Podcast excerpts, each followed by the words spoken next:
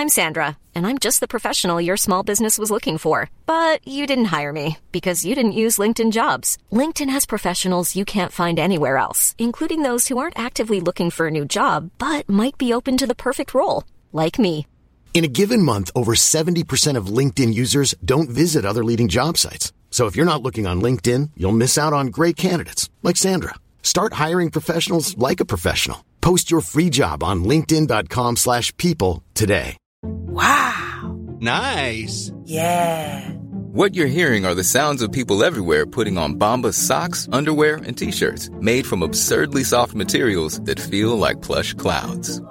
Yeah, that plush. And the best part? For every item you purchase, Bombas donates another to someone facing homelessness. Bombas. Big comfort for everyone. Go to bombas.com slash ACAST and use code ACAST for 20% off your first purchase. That's bombas.com slash ACAST. Code ACAST. Les damos la bienvenida a este jueves de Leti y Ash. Creamos este nuevo espacio corto para todos los jueves estar cerquita de ustedes, escuchar algunas de sus opiniones, dudas, anécdotas y secretos. Para participar, manda tu audio a serregalandudas.com diagonal buzón y cuéntanos una breve historia, anécdota, pregunta o creencia que has cambiado y escúchate en uno de los próximos jueves. Les damos la bienvenida a otro jueves de Leti Ash. Cuando empiezan a llegar sus audios, ya ven que los jueves de Leti Ash escuchamos algún audio de ustedes, los divide nuestro equipo como en temas para tratar de darnos cuenta a nosotras como que cuál es el tema que más nos preguntan o que más nos mandan audio y tratar de hablar de eso, porque aunque no podemos poner todos los audios, habrá alguno que responda Se lo mismo resumen varios. que otras 50 personas. Y el tema que más tengo en todas las columnas es que tenga que ver con orientación vocacional. Cientos de audios nos Es llegan. un mito la orientación vocacional. Bueno, pero, o sea, los temas pueden variar, pero cientos de audios nos llegan de no sé qué estudiar, estudié una cosa y quiero dedicarme a otra, me acabo de graduar y no sé qué hacer con me mi cambié vida. de carrera. Me cambié de carrera, nada me motiva, trabajo en una cosa pero quiero hacer otra, cómo armar tu proyecto de vida, cambiarte de carrera ya dentro de la universidad, lo que tus papás quieren que estudies con lo que tú quieres estudiar, todo tiene que ver con esos temas. Y de hecho, en la presentación del libro de Despertando, nuestro nuevo libro, que ya está disponible en todas las librerías del país, Despertando, cinco minutos para alcanzar tu mejor versión. De hecho, de toda Latinoamérica, si entran a ahí te dice por país dónde lo puedes conseguir. Está disponible en Argentina, Chile, Costa Rica, México, Colombia. Colombia. Bueno, cuando hicimos la presentación del libro en la FIL, Leti seleccionó aleatoriamente a una persona en el público. Y esta fue, el, el ejercicio era como, ¿qué es lo que más te preocupa ahorita o cuál es una decisión que tienes mucho miedo a tomar? Y era esto de que ella quería estudiar una cosa, pero le habían dicho que no le iba a ir bien, que esa carrera no, y sus papás querían que estudiara otro, y ella estaba muy angustiada. Entonces sí creo que es, no sé, yo no me puedo imaginar una angustia más grande en mi vida que cuando tuve que decidir qué estudiar. Y creo que es un poco el tema que tiene eh, la generación millennial, pero también ahora la generación Z, que es algo a lo que difícilmente se enfrentaron la generación de nuestros papás y de nuestras mamás, que era como que para ellos era, estas son las tres o cuatro opciones que hay si es que tienes opción y esto es lo que tienes si que eres hacer. hombre, si es mujer, una o dos. Sí. Y como que a nosotras ya se nos presentan estas posibilidades, obviamente si tienes el privilegio de estudiar. Y entonces empieza todo esto de, pero quiero encontrar un propósito, pero quiero algo que me permita pagar mi renta, pero quiero algo que me haga feliz, pero me comparo viendo la vida que viven todas estas personas, pero quiero algo que me llene, pero que pueda tener mis vacaciones, pero que pueda. Entonces creo que ahí es donde se empieza a complicar mucho porque tenemos tantas opciones que se vuelve como más Y difícil. también, ¿sabes qué creo que ha pasado? O sea, no sé si esta es una percepción limitada de la gente con la que trabajo. Creo que ambas no hemos estado mucho en, en muchas empresas, siempre hemos trabajado nosotros con nuestros propios proyectos, pero siento que en los últimos años nos hemos dado cuenta que no solo queremos estar en un trabajo donde nos dé dinero. Mucha gente está buscando un propósito, mucha gente quiere encontrar a través de su trabajo un propósito, a través de su carrera un propósito, algo que les llene. Yo a la gente con la que me rodeo sufre a veces mucho por tener que hacer trabajos en los que no se sienten escuchados, donde su creatividad no está siendo explotada. Entonces, creo que hay, una angustia todavía más grande de ahora en el trabajo también se le pone la presión de encontrar sentido en él. Antes era, pues, güey, te Es tocó. parte de la vida. No, si tu papá era contador, las posibilidades son muy altas que tú eras contador y así. Y creo que ahorita, no sé, se ha abierto también en el Internet un mundo de posibilidades de carreras que no están en universidades, que no las imparten, o carreras donde antes no se hacía. Por ejemplo, ahorita estoy pensando en el audio. En los últimos 20 años la carrera de audio debió de haber subido muchísimo y los trabajos en audio porque muchísima gente está creando contenido que tiene necesita audiovisuales. Entonces no sé, como que creo que ahora además de todo hay esta como presión de encontrarle a tu trabajo un sentido y a tu carrera un sentido que por un lado me encanta. Debemos de construir una vida donde el día a día nos guste, pero por otro lado muchas veces no tenemos el privilegio de escoger y el trabajo es solo trabajo y ya. A ver, vamos a escuchar Por qué favor. dicen sus audios, porque ya, ya vieron que ya se nos da eso de hablar en automático. Hola, Letillash. Mi nombre es Daphne y tengo 22 años. Acabo de terminar la licenciatura en negocios internacionales, pero justo ahorita que ya terminé me doy cuenta de que no es realmente a lo que me quisiera dedicar toda mi vida. Y ahorita me quisiera enfocar a hacer algo que me guste, pero me siento tan perdida que no sé realmente qué es lo que quiero hacer. Me gustaría que me recomendaran o me dieran alguna herramienta para poder darme cuenta de qué es lo que realmente quiero hacer de mi vida. Ahorita me siento un poco presionada porque por las circunstancias en las que se encuentra mi familia yo ya me tengo que independizar y pues mi salida más fácil sería trabajar en no sé, en algo que tenga que ver con mi carrera. Pero realmente yo ya estoy tan cansada de hacer eso que ya no quiero dedicarme a eso y no sé qué hacer. Me siento muy perdida. A ver, y tenemos otro que dice así. Hola, Letiash. Quería preguntarle que cómo hicieron para la vida después de la universidad. Me pasa que ahorita, como que terminé de estudiar mi carrera y amaba estudiarla. Y salir al mundo real da muy duro. Como que pienso que era, amaba estudiarla, pero ahorita que tengo lo que voy a trabajar, como que no me llena. Y también siento que es muy difícil como encontrar algo que te guste siendo recién graduado. Como que esa transición nadie te enseña cómo pasarla. Como que no eres ni estudiante ni eres un profesional que tienes tres años de, de experiencia para que te acepten el trabajo que quieres y te tienes que conformar con lo que eres. Lo que sé es que ustedes, no sé si estoy bien, no, no trabajan en lo que estudiaron y también me pongo a dudar muchas cosas de si lo que estudié era para mí o debí estudiar otra cosa. Como quisiera que me dieran un consejo.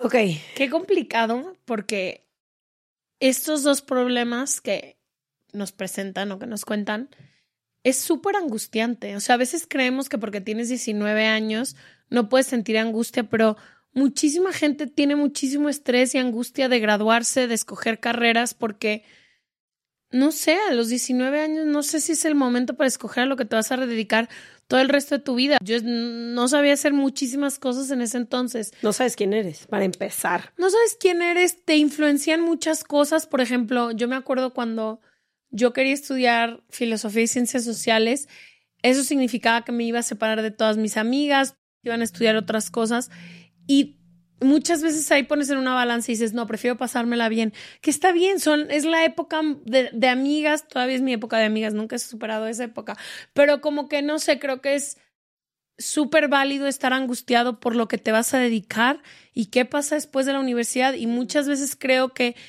muchas generaciones más grandes minimizaban esa angustia de, pues ya estudiaste, pues ya hiciste esto, pues ya ponte a trabajar en lo que te tocó. minimizan o maximizan. Yo creo que el problema, por lo menos al que yo me enfrenté, lo que escucho en estos dos casos y en la mayoría que nos mandan, es que te dicen tantas cosas que llegas con muchísimo miedo a estos momentos de tu vida.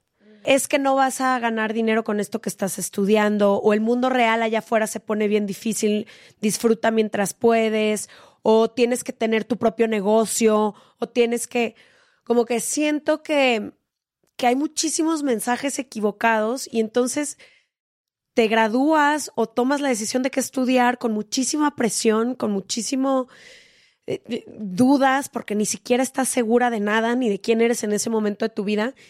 Y yo lo que he aprendido, porque escuchaba mucho arrepentimiento en mucha gente que nos mandó audio, de que es que ya llevo cuatro años en esta carrera y ya ni siquiera me gusta, o es que no sé si perdí el tiempo. En la vida, yo creo, no nada más en lo que estudias, en la vida nunca pierdes el tiempo todas las experiencias que has vivido, Todos las que trabajos. catalogues como buenas o malas, las que creas, todas suman a quien tú eres y en quien tú te vas a convertir. De todas aprendes. Y te vas transformando sobre la marcha. Yo creo que el problema es creer que tienes que ser un ser realizado, que ya tiene todo resuelto, que ya sabe qué quiere, cómo lo quiere y cuándo lo quiere en algún momento específico de tu vida. Y más a los 19 y a o a los 22 años.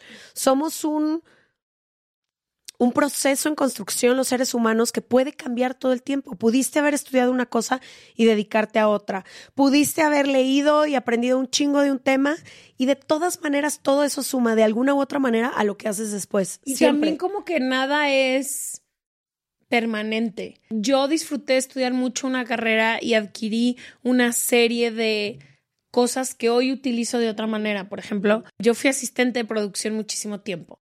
Y la verdad es algo que se me da muchísimo, se me da mucho como saber organizar, acomodar, encontrar la solución de punto A a punto B. Yo nunca hubiera sabido que tenía este tipo de cosas que ahora forman parte del de la ver, o sea, la columna vertebral de Dudas Media si no hubiera tenido ese trabajo. Y también creo que tenemos mucho miedo de equivocarnos.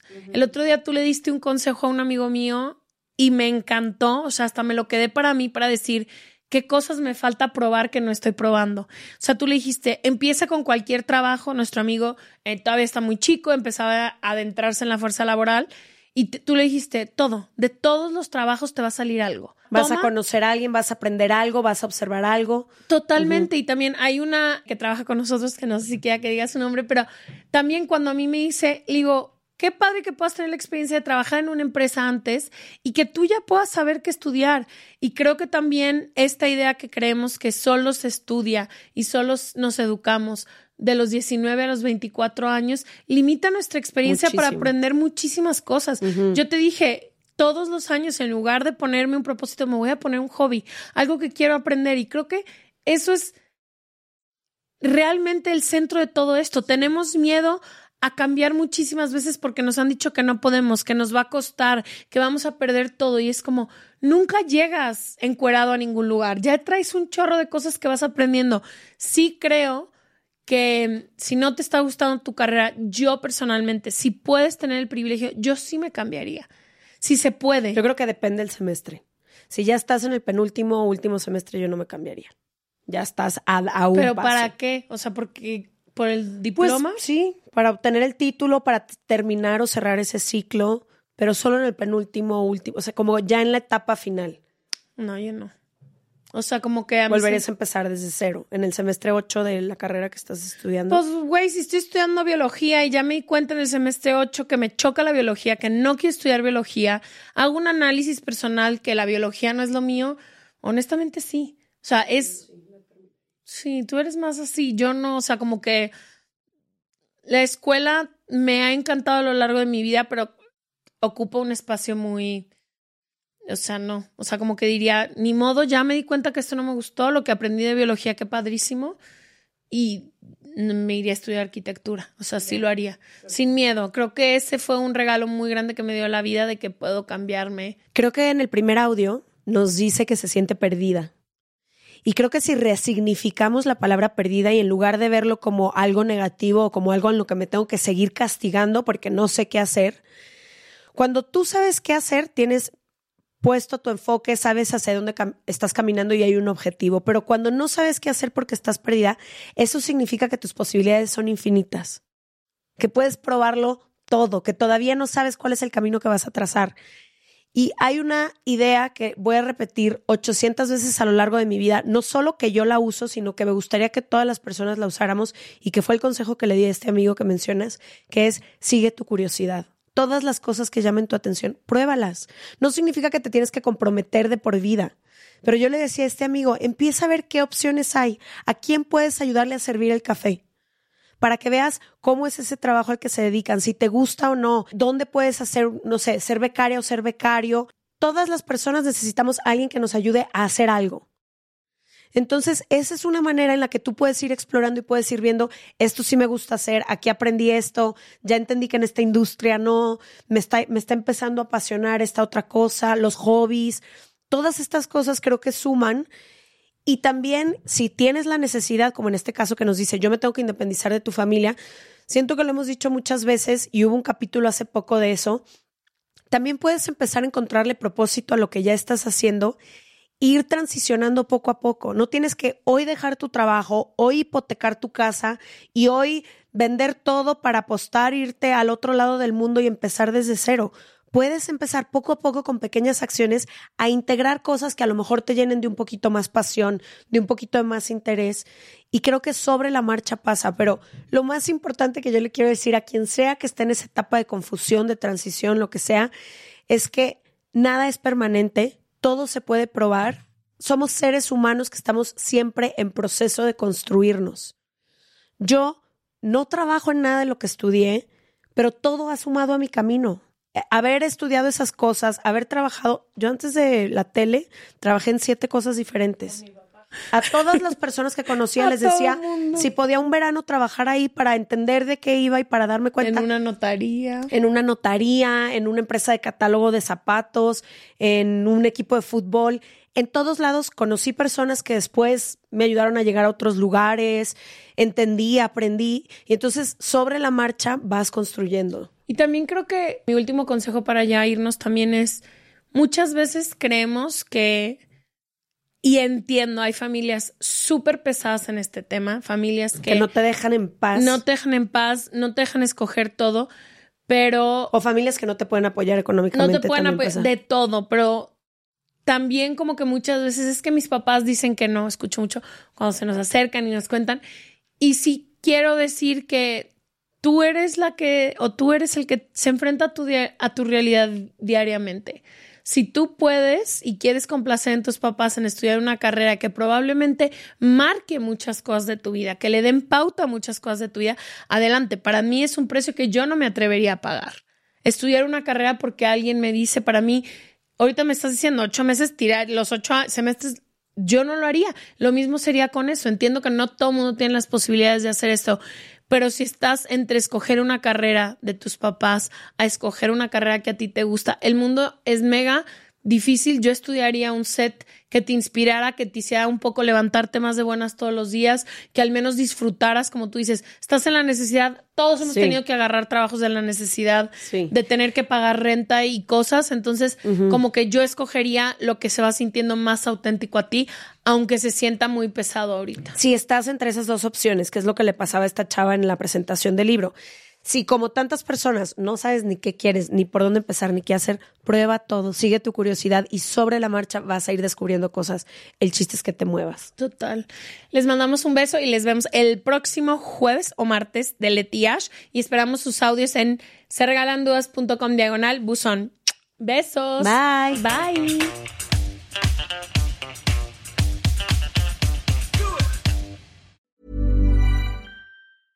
Hey, it's Paige DeSorbo from Giggly Squad. High quality fashion without the price tag. Say hello to Quince. I'm snagging high-end essentials like cozy cashmere sweaters, sleek leather jackets, fine jewelry, and so much more. With Quince being 50 to 80% less than similar brands. And they partner with factories that prioritize safe, ethical, and responsible manufacturing. I love that. Luxury quality within reach. Go to quince.com slash style to get free shipping and 365 day returns on your next order. Quince.com slash style. Normally, being a little extra can be a bit much, but when it comes to healthcare, it pays to be extra And United Healthcare makes it easy with Health Protector Guard fixed indemnity insurance plans. Underwritten by Golden Rule Insurance Company, they supplement your primary plan, helping you manage out of pocket costs without the usual requirements and restrictions like deductibles and enrollment periods. So when it comes to covering your medical bills, you can feel good about being a little extra. Visit uh1.com to find the Health Protector Guard plan for you.